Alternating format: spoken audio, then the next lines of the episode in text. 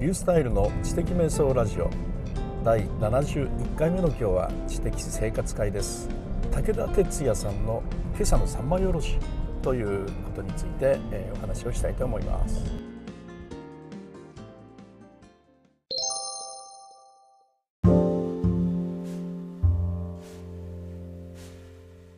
えー、ポッドキャストにですねあの1週間分の今朝の三枚おろしをまとめたのが上がっててよくそれを聞くんですけれども、えー、そこからのお話なんですけどで今あのちょうどですね9月の14日からの週の分が上がっててそれで終わらないでまた来週までということで行くんですけどね。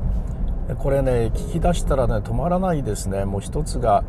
十数分あるんですけどそれがあの数日分まとめて入れてあるんですよね。一つのポッドキャストにね、えー、全部聞いてしまいますね。もうあまりにも面白くてね。であの大体あの本が主なんですけどもあの次々に面白い本を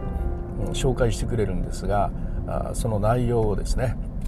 あの何日かに分けて、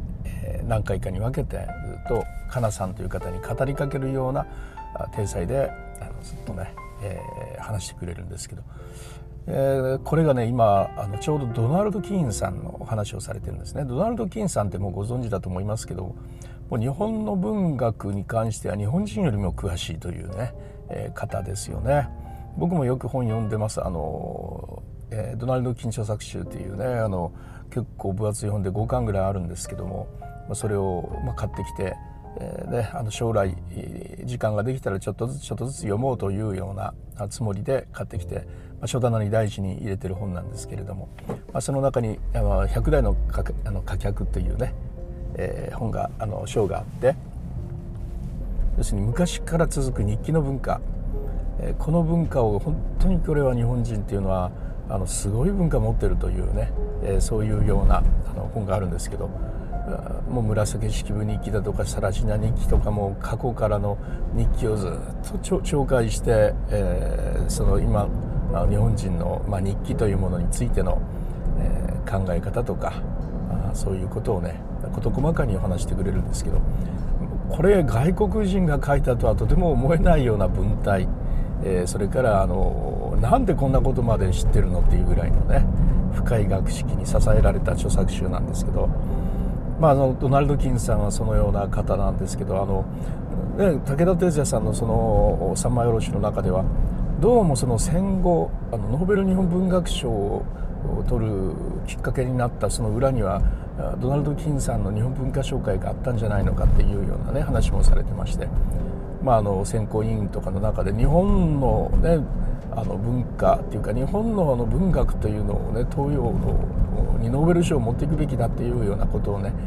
なんか言ったんじゃないかと。そうするとあのいやいや日本には文学なんかないじゃないのみたいなね感じになった時に「えー、源氏物語」っていう世界最古の小説があるんでそれも女性が書いた小説だ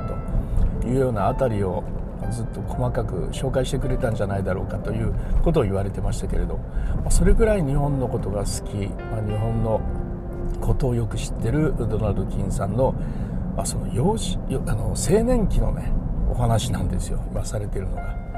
まあ、それ聞いてねもう止まらないんですけどいかにね、えー、ドナルド・キンさんが日本文学に出会ったのかっていうね。古本屋でね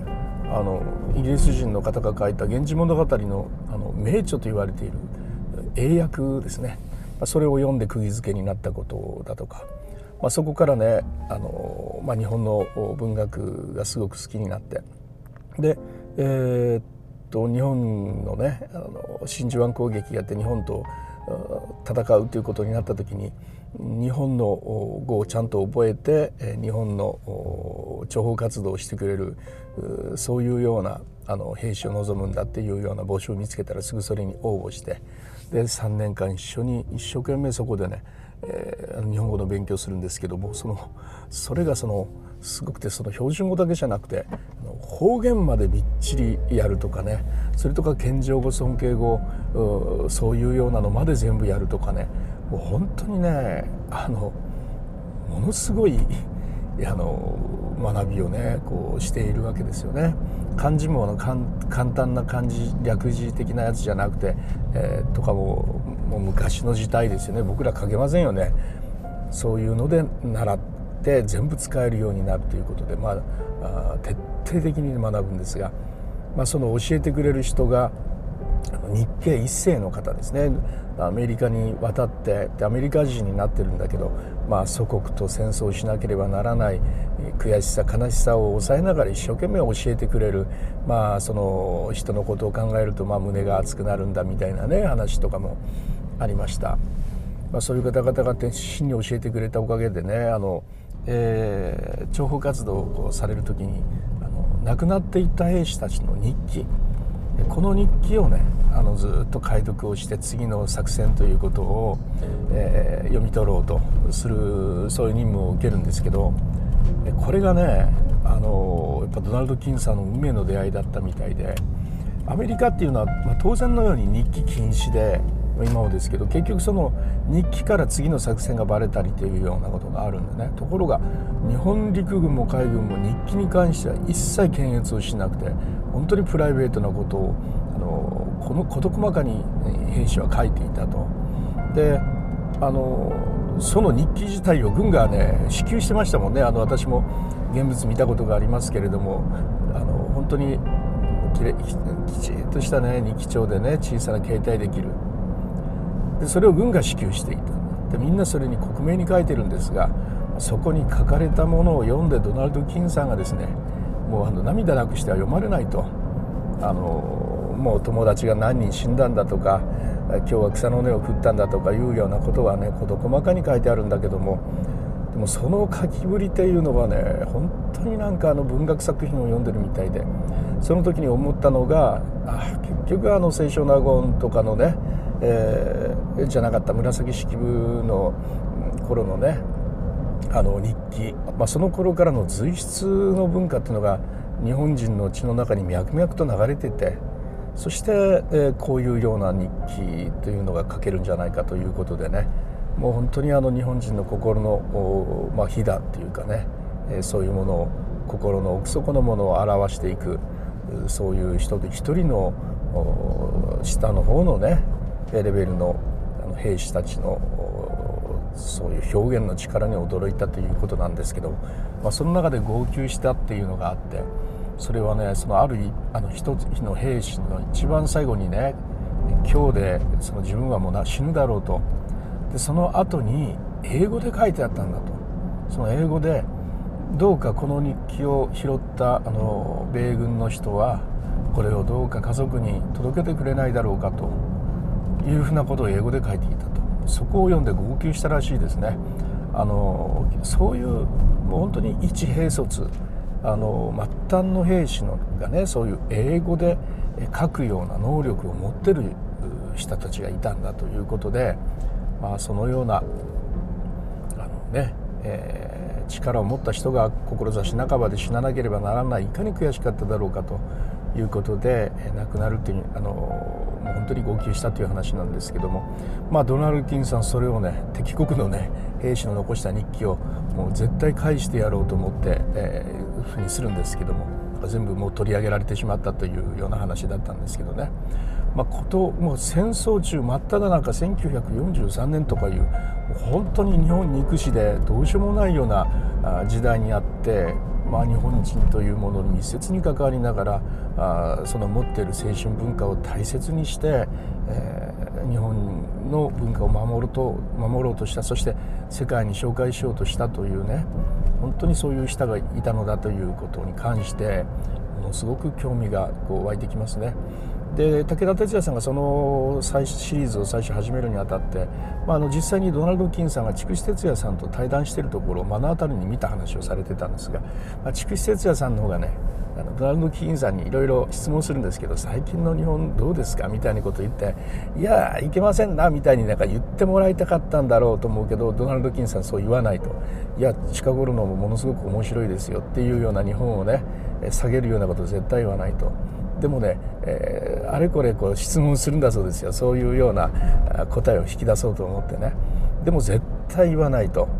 日本いや今の日本はですねみたいなことをどうも答えてもらいたかったんじゃないかというその質問の仕方がありありと分かるようなね、えー、そういうふうな質問の仕方だったらしいんですけど絶対ドナルド・キンさんはそう答えなかったんだと。かに日本人と日本の文化がいいのだということをずっと答え続けていたというところそれがすごくねそれを見ていた武田鉄矢さんが印象に残ってるっていう話されましたけど結局日記を読んで号泣していたっていうようなところのことを聞くとそれは言わないのも分かるよなっていうことをね最後に言われてましたね。それだけやっぱ日本人の文化っていうのをねあの大事にしてくれたドナルド・キーンさんが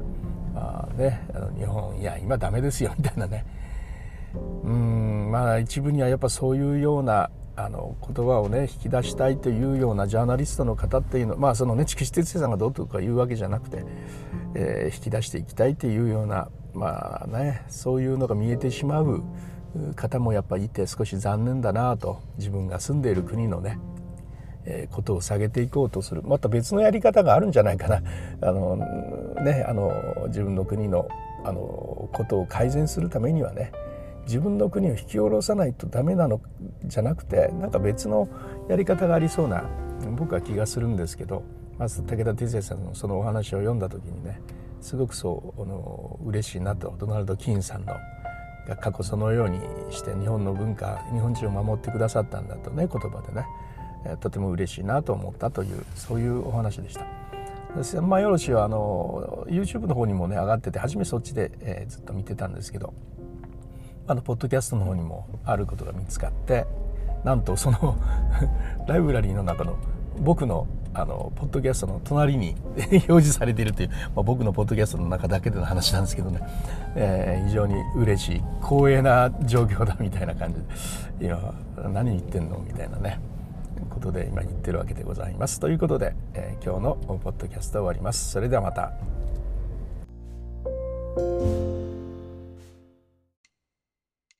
はいということで、えー、休みの日には毎日出すよみたいな感じで昨日に引き続いて今日も出してますけれども、まあ、あのポッドキャストはねそんなに構えないで大体いいんであの本当はね毎日でもできるんですけどついやっぱ構えてしまうっていうのがいけませんよね。でこれ今動画も実は一緒に撮ってて、えー、私のチャンネルの知的生活ネットワークラジオっていう YouTube チャンネルがあるのでそこでも同じものを今度は動画付きで配信をしています。ということで、えー、そちらの方もご覧いただければ幸いです。ということで、えー、リュースタイルでした。それではまた。